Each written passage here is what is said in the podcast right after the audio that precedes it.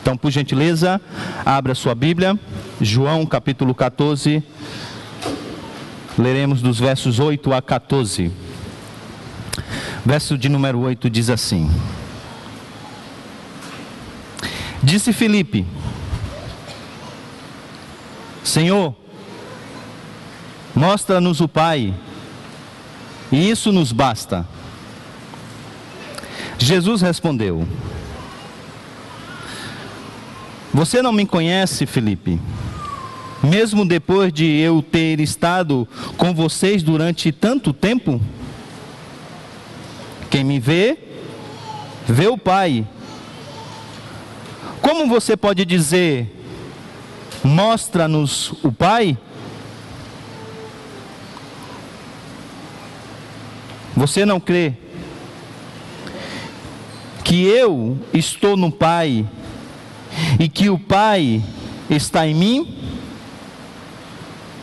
As palavras que eu digo não são apenas minhas, ao contrário, o Pai que vive em mim está realizando a sua obra. Creiam em mim quando eu digo que estou no Pai e que o Pai está em mim. Ou pelo menos creiam por causa das mesmas obras. Digo a verdade. Aquele que crê em mim fará também as obras que tenham realizado. Fará coisas ainda maiores do que estas porque eu estou indo para o Pai. E eu farei o que vocês pedirem em meu nome, para que o Pai seja glorificado no Filho. O que vocês pedirem em meu nome, eu farei. Vamos orar? Deus bendito, esse é um momento tão importante do culto que prestamos ao Senhor. Porque aqui reconhecemos que o Senhor fala com o teu povo. Isso é tremendo, Senhor. É tremendo saber que podemos nos reunir para ouvir a tua voz, para ouvir o teu filho mas reconhecemos que sem a ação soberana, poderosa, do teu Santo Espírito que inspirou essa palavra e que também agora ilumina as mentes dos seus, nós não podemos compreender as verdades aqui apresentadas. Por isso nós te pedimos, Senhor, que para a tua própria glória, para a edificação do teu próprio povo, que o teu Espírito Santo nos conduza para entendermos a tua palavra. O teu filho prometeu que ele viria para nos guiar na verdade. E eu te peço, Senhor, que de fato nessa manhã ele nos guie na verdade que é Cristo, para que compreendamos mais uma vez a beleza do nosso Salvador e venhamos a responder à tua voz com fé.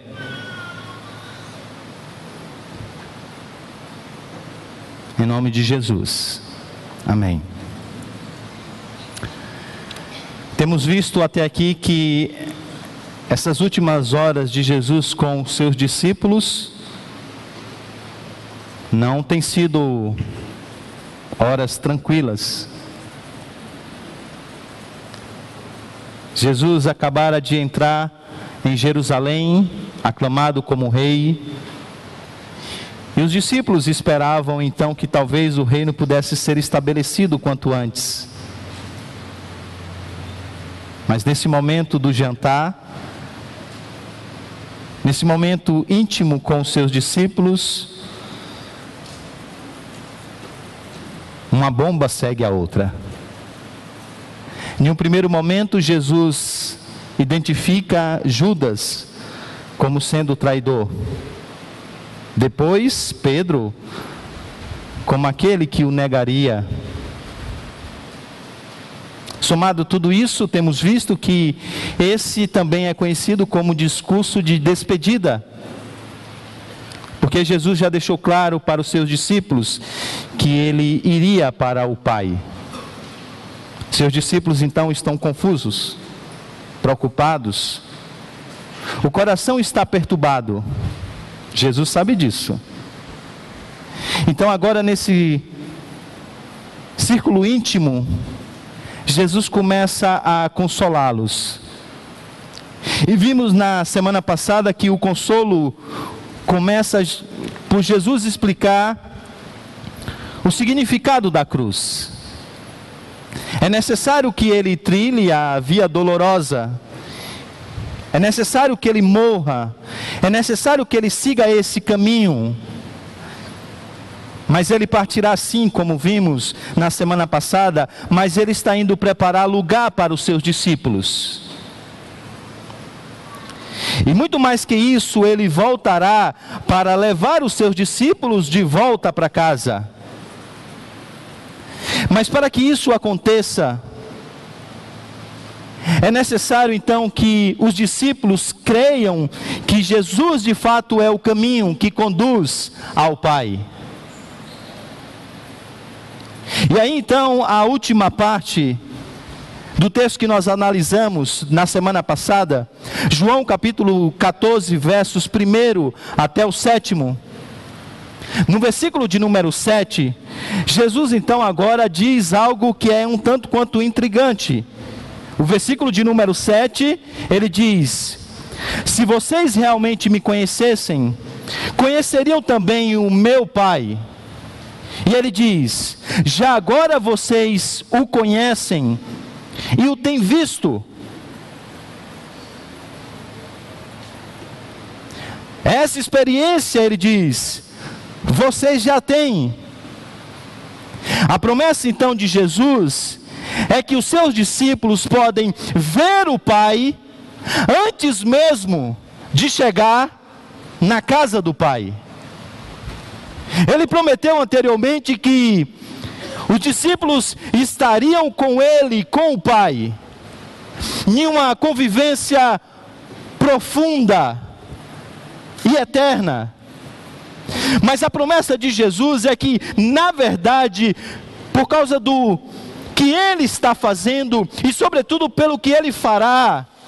Algumas horas depois dessa conversa, essa já é uma realidade. Ver o Pai antes de chegar na casa do Pai. Quando os discípulos ouvem aquilo, eles ficam intrigados. Então Felipe toma a palavra e ele diz: Então, Senhor, mostre-nos o Pai, isso nos basta. Mostre-nos o Pai e será suficiente. Como bom leitor do Antigo Testamento, Felipe aqui talvez esteja pedindo aquela visão que Deus talvez tenha dado a Moisés no passado. Lembre-se que Moisés fez um pedido semelhante a este. Ele disse: Senhor, mostra-me a tua glória. A Septuaginta, que é a Bíblia hebraica traduzida para o grego, traduz o verso de Êxodo 33, versículo 18, como: Mostre-me a você mesmo. O pedido de Moisés é ver Yahvé, é ver Deus. E agora Jesus faz uma promessa parecida. E Felipe diz então: Senhor, mostra-nos o Pai, e isso basta. Dê-nos uma visão de Deus, dê-nos um sinal. E nós então creremos nas Suas palavras. Tudo então fará sentido. Nós teremos fé se o Senhor nos der esse sinal. Nós teremos fé se o Senhor nos mostrar o Pai.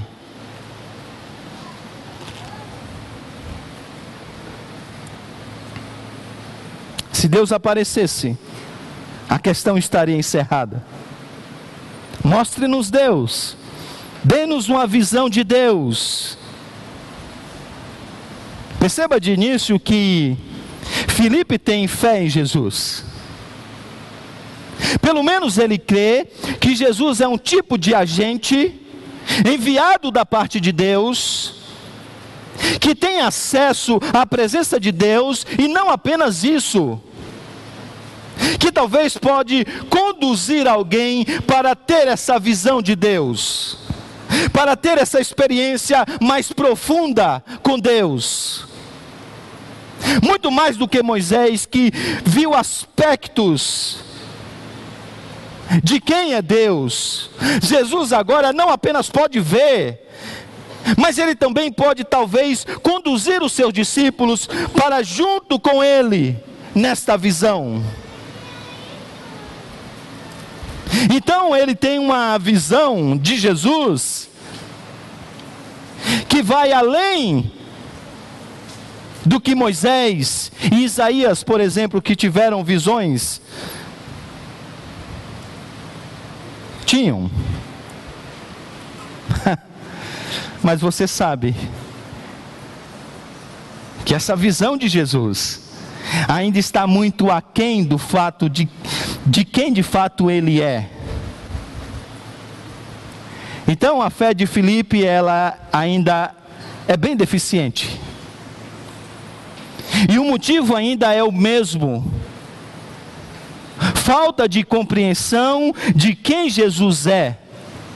Nesse caso específico, como nós lemos na liturgia, a imagem do Deus invisível, o resplendor da glória de Deus, a exata expressão do seu ser.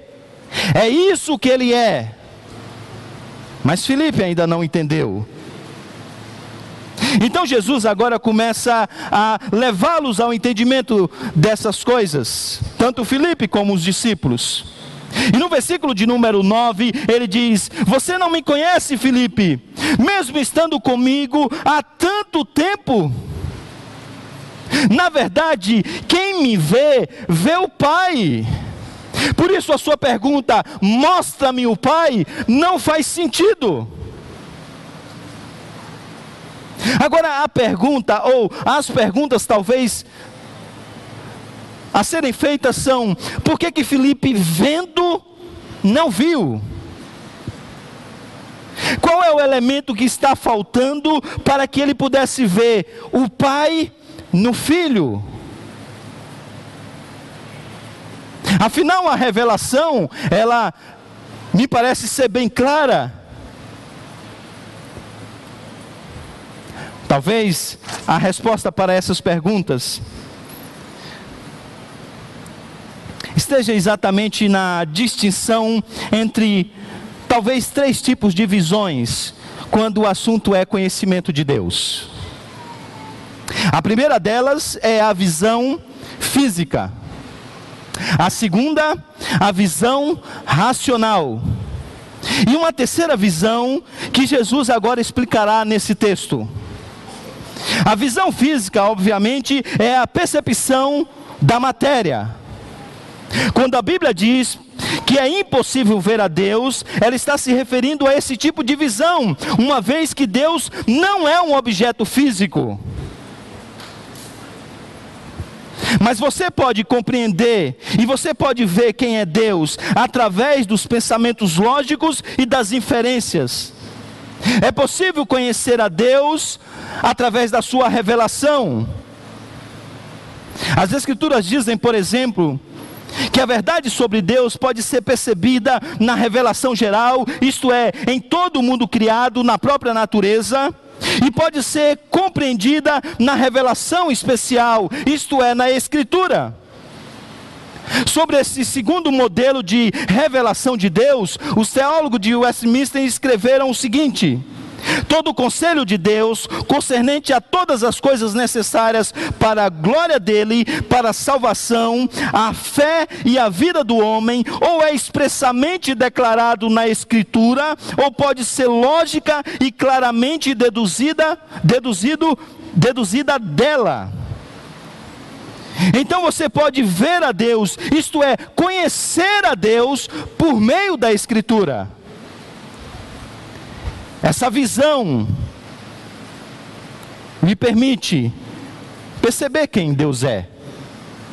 No entanto, agora a encarnação trouxe uma nova maneira de apreender Deus. Porque agora nós podemos ver Deus de maneira profunda e singular no Filho. E aí, ao longo dessas mensagens, nós temos visto o amor de Deus no olhar fito de Jesus para os mais miseráveis pecadores. Ao longo dessa série, temos visto a humildade do Senhor, enquanto as águas correm nos pés dos seus discípulos, que agora são lavados pelo o maior de todos os mestres. Vimos então o poder de Deus num toque transformador de um cego, de um aleijado, no multiplicar dos pães e peixes. Vimos a compaixão do Senhor quando as lágrimas rolaram no rosto do nosso Mestre, diante dos efeitos da queda na humanidade. De tal maneira que agora a beleza de Deus está em movimento. E você agora pode contemplar, a, a, a contemplar essa beleza através do Filho. E vendo o Filho, agora você vê o Pai. E por isso Jesus então agora olhando para Filipe diz: "Quem me vê, ver o Pai". Então você pode conhecer a Deus através da revelação. E você pode agora conhecer a Deus através do Filho. Por meio da revelação física, você vê Deus no Filho. Por meio da revelação racional, você compreende por meio pelos meios revelados. Então agora está fácil de entender, não é? Basta ver Jesus e compreendê-lo por meio da sua revelação, e você vai ter vida eterna. Isto é, vai morar na casa do Pai. Certo?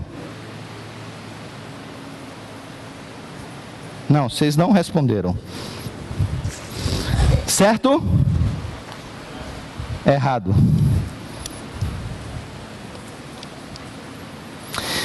A encarnação aponta para o valor dessas duas, desses dois tipos iniciais.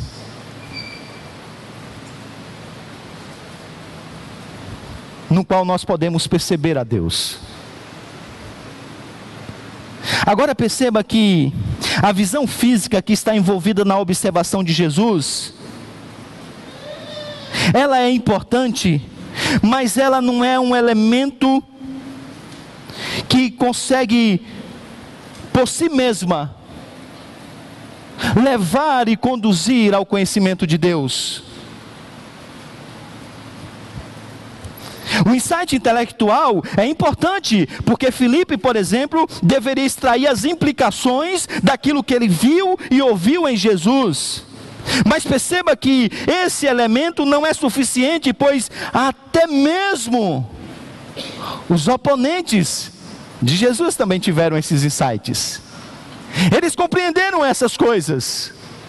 Por isso que quando essa semana no culto doméstico eu preparava a Laurinha para o sermão e ensinava essas coisas para ela, e eu dizia: "Filha, você consegue perceber que mesmo tendo esses dois tipos de visões aqui, não é suficiente? Ela disse: Sim, papai. Sabe por quê?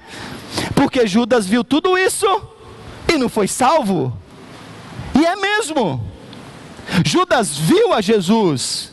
Os oponentes de, de Jesus também o viram e perceberam. Tiveram até alguns insights sobre a sua pessoa. Tinham bons argumentos sobre a Escritura. Mas mesmo vendo e ouvindo, não estarão na casa do Pai. Então, um terceiro tipo de visão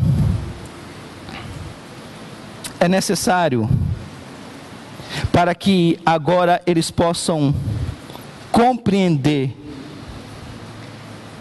e ver Deus O Pai no Filho.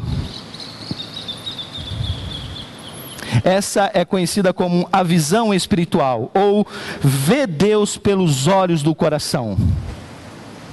É por isso que o apóstolo Paulo, em Efésios capítulo 1, versículo de número 18, orando pela igreja, diz: Eu oro também para que os olhos do coração de vocês sejam iluminados, a fim de que vocês conheçam a esperança para a qual ele os chamou, as riquezas da glória, a herança dele nos santos. É então necessário ver Jesus pelos olhos da fé. E como isso acontece? Jesus então vai apresentar no versículo de número 10, nos versos de número 10 e 11. Olha o que ele diz: Você não crê que eu estou no Pai e que o Pai está em mim? As palavras que eu digo não são apenas as minhas palavras, Jesus diz. Ao contrário, o Pai que vive em mim está realizando a sua obra. Agora olha o verbo de novo. Creiam em mim quando eu digo que estou no Pai e que o Pai está em mim, ou pelo menos creiam por causa das mesmas obras que nós fazemos. Consegue entender o que Jesus está fazendo? Jesus está invertendo a ordem postulada por Filipe.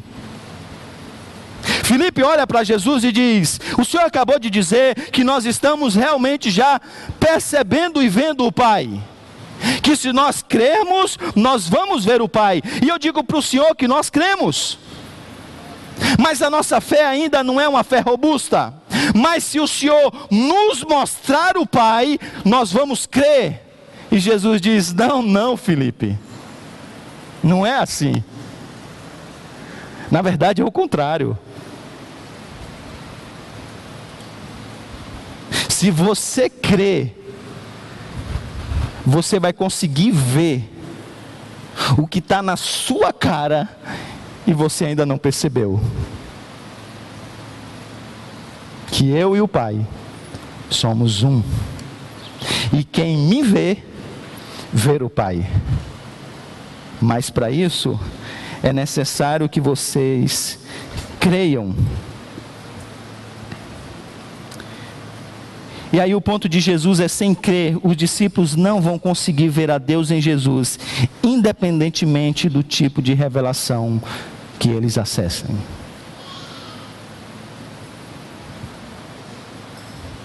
Se você não crê, você vai olhar para a natureza e você vai negar o Criador. Se você não crê, você vai ler as Escrituras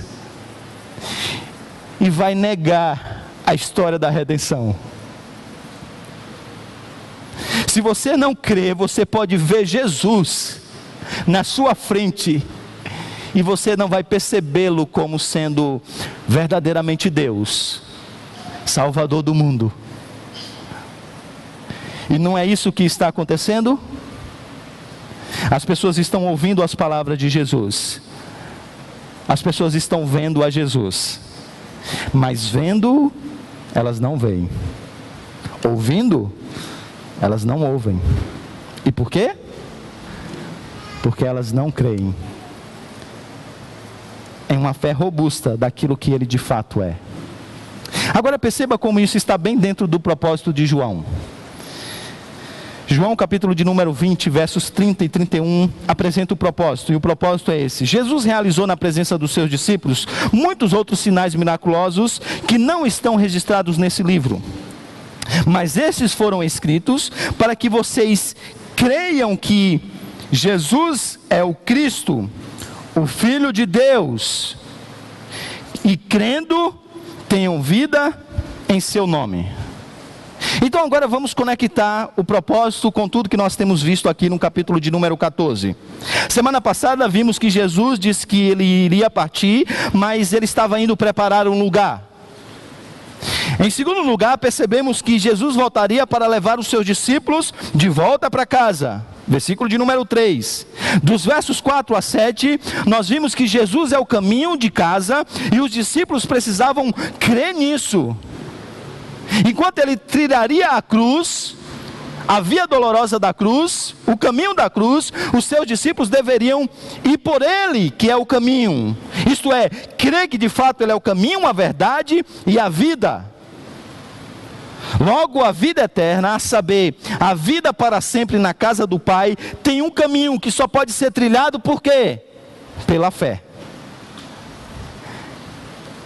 Então Jesus, então João está pegando essa história para apresentar os seus leitores e dizer assim: se vocês não tiverem fé, se vocês não crerem que Ele é o Cristo, o Filho de Deus, vocês não terão vida eterna.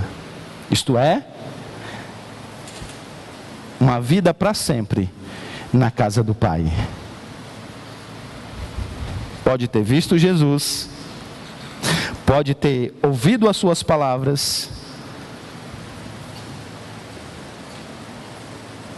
mas mesmo assim, vocês não vão desfrutar disso. Então, essa é a lição para você também. Sem fé, você pode até se esbarrar com Jesus aí durante a caminhada. Pode até ter alguns insights surpreendentes, inclusive, sobre aquilo que ele é, a sua obra, mas se você não crê, você vai ficar pelo caminho. Vai ficar pelo caminho. Mas isso aqui também é usado para trazer conforto aos discípulos. E qual é o conforto? É que os seus discípulos podem, então, como eu disse no início, agora ver o Pai no mundo, antes mesmo de serem levados para junto dele. Como? Pela fé, percebendo o Pai no Filho. E não seria um grande conforto? Saber que Deus de fato está conosco na pessoa do seu filho. Se Deus é por nós, quem será contra nós? A beleza dessa promessa é que Deus tinha todos os motivos de de fato ser contra nós, mas Ele resolveu ser por nós. Os salmos sempre colocaram, os salmistas sempre colocaram de maneira poética.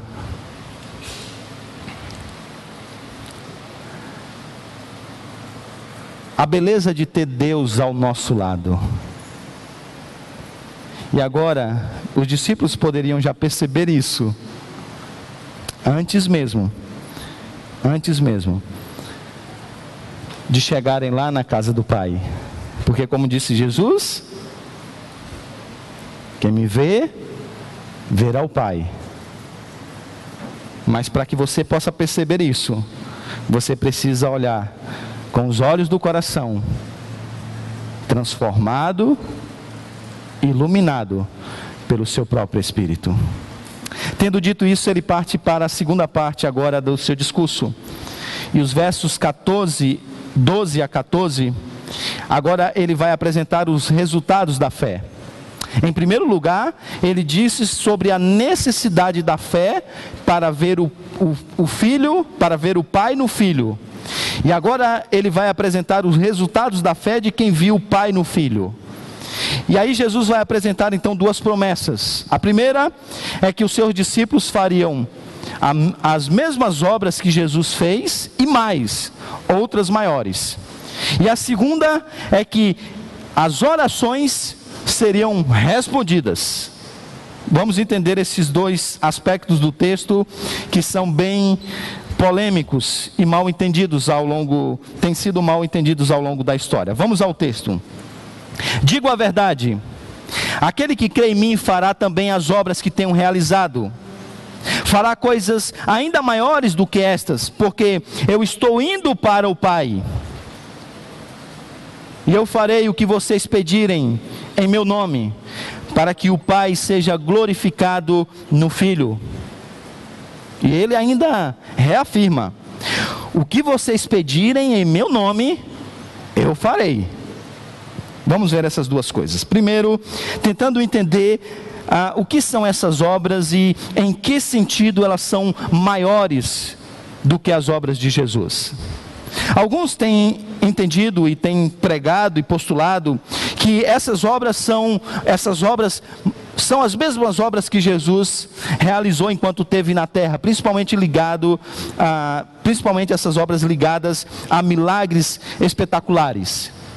E de que agora a igreja, os novos apóstolos, os pastores, fariam obras ainda maiores do que as que Jesus fez. Isto é, milagres ainda mais espetaculares. Eu não consigo perceber uma coisa que seja mais espetacular do que Deus criar Lázaro do zero, 2.0. Às vezes eu assisto a televisão e alguém fala assim: Como você chegou aqui? Então, o braço não levantava. Então, levanta o braço agora. levantou. Não dá para se comparar ao que aconteceu com Lázaro.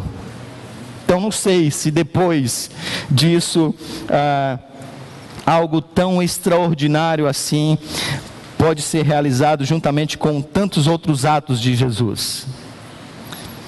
Outros dizem que na verdade essas obras elas estão ligadas mais à própria atividade missionária. Veja, Jesus está chegando no final do seu ministério com apenas 11 discípulos.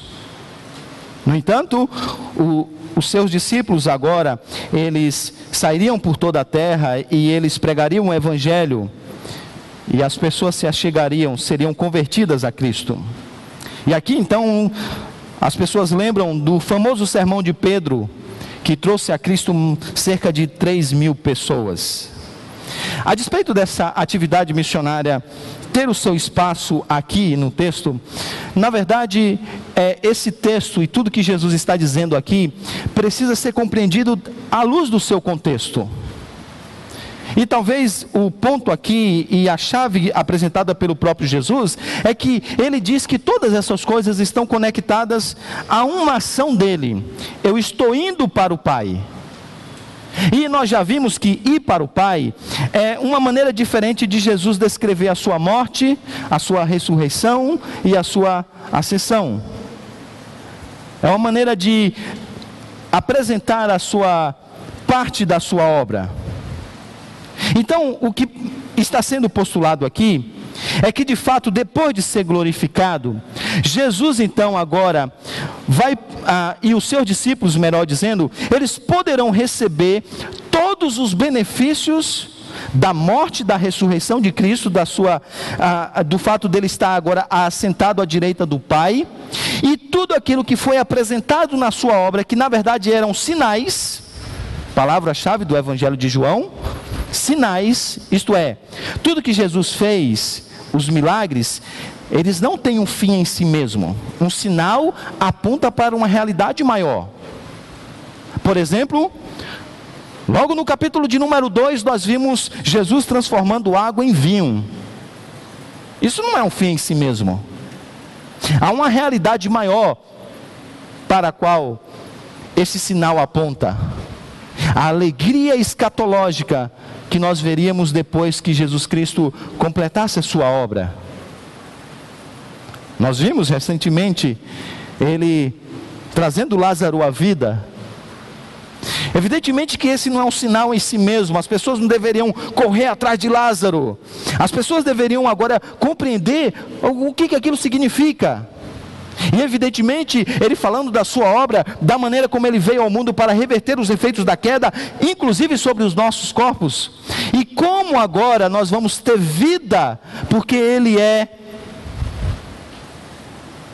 ele é o primogênito da ressurreição. Por meio da sua ressurreição, nós também seremos transformados, ressuscitados ou transformados para viver para sempre na casa do Pai. Então, tudo precisa ser entendido em relação a isso. Dito de outro modo, as obras, de Jesus, as obras que Jesus realizou durante o seu ministério não podiam atingir plenamente o seu verdadeiro fim até o momento que Jesus iria ressuscitar e ser exaltado. E só então neste ponto, ou depois dessas coisas, essas obras agora poderiam ganhar o seu potencial.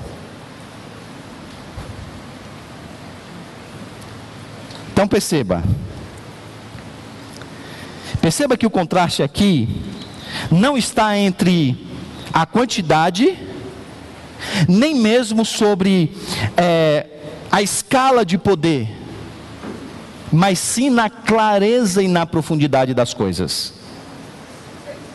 Consegue perceber que Jesus está ensinando essas coisas aos seus discípulos, mas parece que eles não entendem? Consegue perceber que Jesus está fazendo sinais claros, mas as pessoas vendo, elas não conseguem ver e perceber?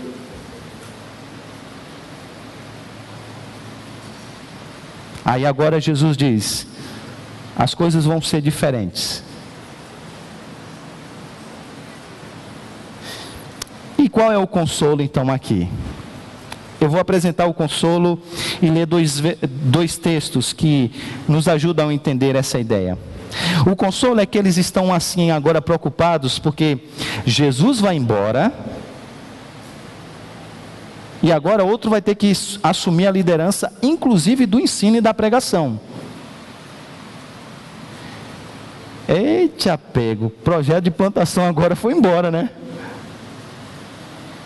Imagina aí Pedro ou outro que vai assumir o ensino. Rapaz, se a gente não está entendendo o que Jesus está falando, imagina entender o que Pedro vai ensinar. Esse é o desespero dos discípulos. E aí o consolo nesse capítulo é que ele irá, mas olha o que vai acontecer. Nos versos 19 e 20 inicialmente. Dentro de pouco tempo, o mundo não mais me verá. Vocês, porém, Jesus disse: Vocês me verão. Ó, oh, eles estavam vendo e não vendo. Mas agora eles vão ver, isto é, eles vão compreender, eles vão conhecer. Porque eu vivo, vocês também viverão. Naquele dia compreenderão que estou em meu Pai e vocês em mim, e eu em vocês. Olha, está até mais profundo agora. Agora perceba os versículos 25 e 27, que nós vamos estudar mais à frente. Tudo isso tenho dito enquanto ainda estou com vocês. Mas o conselheiro, o Espírito Santo, que o Pai enviará em meu nome, ensinará a vocês todas as coisas e fará vocês lembrarem de tudo o que eu disse. E aí olha o consolo. Deixo Deixo a paz a vocês. A minha paz dou a vocês. Não a dou como o mundo a dá. Não se turbe o seu coração. Nem tenham medo. Então Jesus está dizendo: é necessário que eu vá para junto para o Pai. Porque, em primeiro lugar, é necessário que eu trilhe a via dolorosa. O caminho da cruz para que por meio da minha obra na cruz, a ressurreição e a minha exaltação, vocês em primeiro lugar tenham acesso ao Pai. E fique tranquilo que eu vou voltar para buscar vocês e levar de volta para casa. Vocês precisam acreditar nas minhas palavras. Mais que isso, eu preciso ir para que agora o Consolador, possa ser enviado, conduzir vocês à verdade. E sabe o que vai acontecer? As coisas vão ficar mais claras, vocês vão compreender melhor essas coisas, e vocês vão agora ensinar essas coisas ao mundo, porque o Espírito Santo, eh, ele conduzirá vocês, e as pessoas que agora olham e não me percebem, vão perceber, que ouvindo não entendem, vão entender. Por isso que nesse sentido, vocês vão fazer obras que são maiores dos, das que eu realizei. Não que Jesus fosse confuso, não, não, não. É que dentro do plano do Pai, era necessário que existisse esse progresso da revelação. E é como se Jesus estivesse dizendo: percebe que vocês são privilegiados em relação aos do passado, porque agora o Messias está entre vocês. Agora vocês vão ter um outro privilégio, que é depois de terem a obra consumada e depois do Espírito ser dado, vocês ainda vão compreender mais do que vocês compreendem hoje.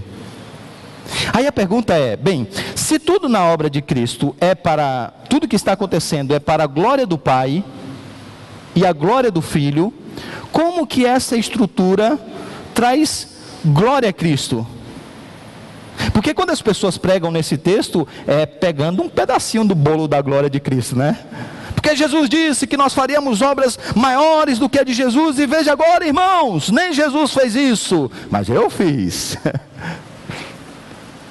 Não pode ser para isso, né? Porque a obra é para a glória de Cristo, de Deus e de Cristo, então não pode ser para o pregador, o apóstolo, seja lá o que for. Gente, a beleza aqui está exatamente em duas coisas. Primeiro, quem disse que vai ser os discípulos a quem ou a parte de Jesus? Ainda são as obras de Jesus, por meio dos discípulos, mas ainda são as obras de Jesus. Agora, quis Deus que no seu plano de redenção, ele escolhesse os improváveis. Então agora, imagine assim a, a, a, a seguinte situação, seguinte diálogo.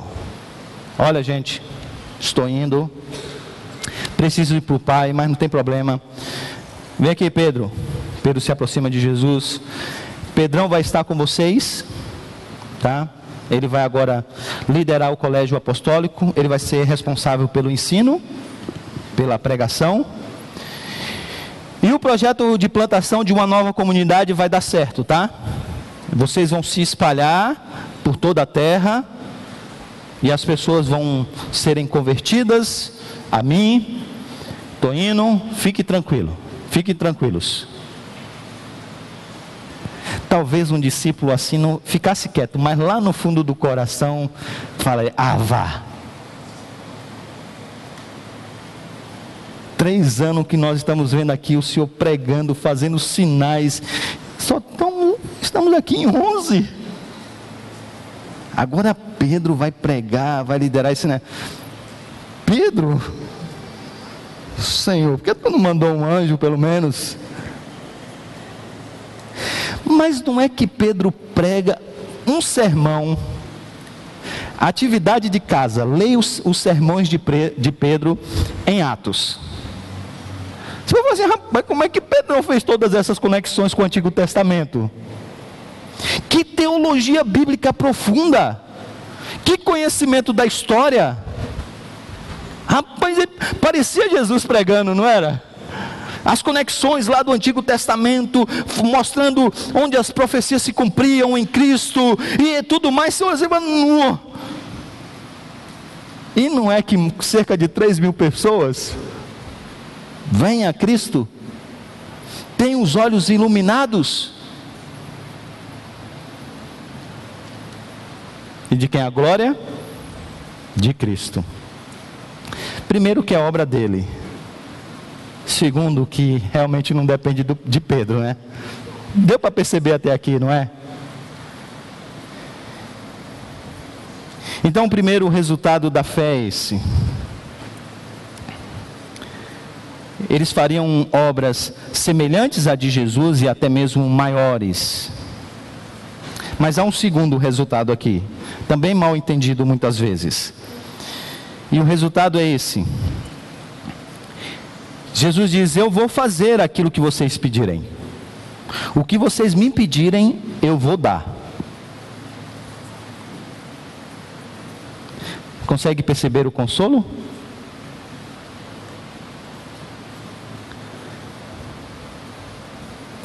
Quando eu saí do Instituto Bíblico para ir para o campo do missionário, eu tinha, tem que lembrar as datas. Uh, 2003. 23 anos. 22 anos. E um dos momentos assim que é, foi animador foi quando eu me despedi em um momento de encontro com o reverendo Valdeci, um grande amigo, que depois veio se tornar uma espécie de pai. Lembro como hoje que ele entregou um cartão, cartão de professor do Underjump, e ele pegou o cartão e atrás do cartão ele escreveu o e-mail pessoal dele e o telefone. Ele disse: Ó, quando você precisar de alguma coisa no campo missionário, escreva para esse e-mail, ligue para esse telefone. É, era para você ir para São Paulo agora fazer seminário, né? Mas você está com esse negócio de plantar igreja. Então, quando você decidir para o seminário, ligue para mim, é, venha para São Paulo. Aquilo que você precisar, eu estou disposto a ajudar. Para quem está indo recém-casado, é, um mês, menos de um mês talvez de talvez não, né? É, sei lá, pouco tempo de casado é, uma, é um conforto, né? É um ânimo. Ah, bem, eu não estou sozinho. A gente ia para um lugar que nunca tinha visto na vida. Não, não, não tínhamos visitado o campo missionário. A gente ia com mudança para lá, né? Mudando o que precisa ser mudado, tirando, guardadas as devidas proporções, Jesus está dizendo: Olha, eu vou, mas vocês vão ter aí o meu WhatsApp. Qualquer coisinha, gente, grava um áudio. Eu vou, mas vocês vão poder falar comigo. Eu vou para junto do Pai, mas vocês não vão ficar abandonados. Precisou? Vá lá no quarto, feche a porta, fale comigo. Eu vou tirar as dúvidas, eu vou orientá-los, através da ação do meu Santo Espírito. Vocês não vão estar sozinhos. Eu estarei com vocês. Eu vou acompanhar vocês. Vocês vão ter acesso para falar comigo. Essa é a primeira coisa. Vocês podem pedir. Vocês podem falar comigo. Só que ele vai além. Ele diz: Agora eu asseguro a vocês que o que vocês pedirem, eu vou dar. Ô oh, pastor, é meu? Fala de novo para gravar um áudio aqui. É isso mesmo, Jesus está dizendo assim: o que nós pedimos, Ele nos dará. Qualquer coisa mesmo, pastor? Bem, sim, não. As pessoas pegam esse texto como se Jesus fosse uma espécie de assistente para realizar os seus desejos, né? Está na moda agora, inclusive, as assistentes virtuais. Aquelas que são usadas para, para casa inteligente ou para escritório, marcar agenda, tem de várias, tem da Google, mas a Amazon foi a marca mais esperta e personificou, dando nome à assistente, Alexa.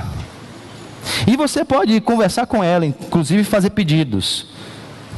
Alexa, me lembre de comprar macarrão, é, macarrão amanhã, e ela vai lembrar. Você pode, Alexa, ah, toque um funk para mim, e ela vai tocar. É a prova que a inteligência artificial não é tão inteligente assim. É a prova concreta. Você pode, inclusive, assim, ah, que me faça rir. Ela vai contar uma piada, é sem graça, mas vai contar. E algumas pessoas pensam que Jesus é uma espécie assim de assistente. Que elas vão falar, Jesus, faça isso, faça aquilo. E ele vai simplesmente suprir os nossos desejos e interpretam esse texto dessa maneira. Na verdade, essa idolatria do eu, é exatamente o oposto, exatamente o oposto da vida eterna. Por isso que Agostinho disse muito bem que tudo que pedimos que não que seja contrário aos interesses da salvação, não pedimos no nome do Salvador. Então aqui o texto ah, precisa ser entendido à luz do seu contexto. Essa promessa precisa ser vista à luz de uma outra promessa, que é a promessa das obras de Jesus. Então Jesus está dizendo: Eu vou para o Pai, vocês vão permanecer, E o Espírito Santo vai ser enviado para que vocês dê continuidade a essa mesma missão, realizando as obras que eu tenho realizado e inclusive outras maiores, porque vão ser mais claras, mais profundas, não porque vocês são inteligentes, mas porque o Espírito será enviado.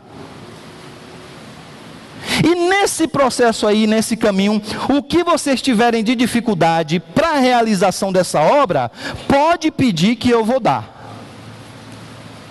Quer orar então agora? Ora assim, Senhor, eu quero, Senhor, pedir ao Senhor sabedoria para entender o Evangelho, a fim de ensinar outras pessoas. Deus vai te ouvir.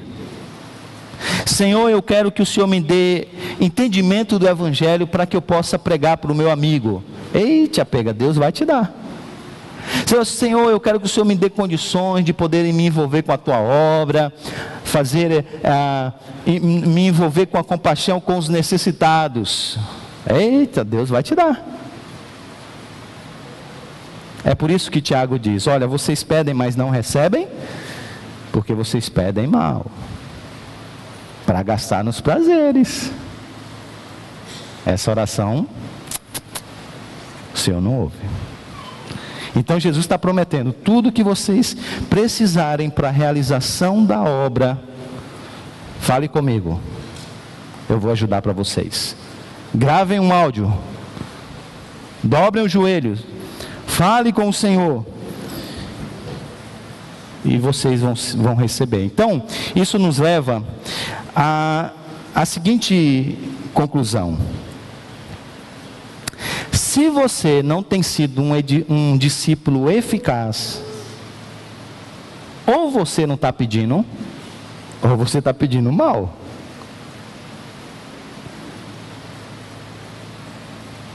Porque a capacitação para realizar a obra do Senhor, de acordo com os dons dados pelo próprio Espírito, já está disponível. Então, talvez você não tenha o entendimento do Evangelho que você deveria ter, porque isso não é objeto das suas orações. E pensa aí, é? Qual foi a última vez que você orou para que Deus te desse mais compreensão do Evangelho? Maior envolvimento com o seu reino. Qual foi a última vez que você orou pelos seus próprios problemas?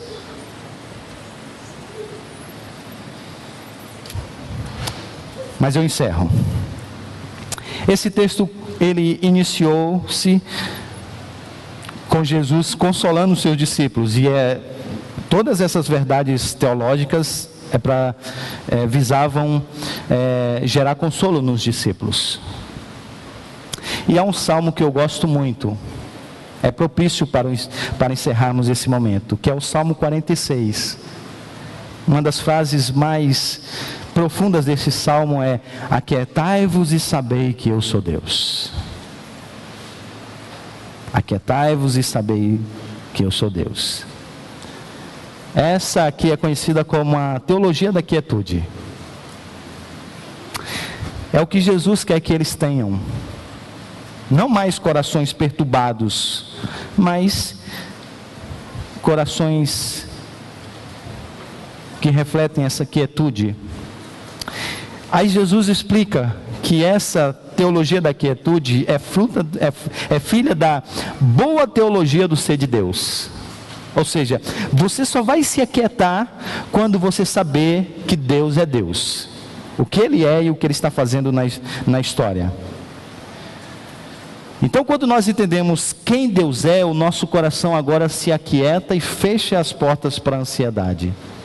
Quando nós não temos uma boa teologia de quem Deus é, o contrário acontece.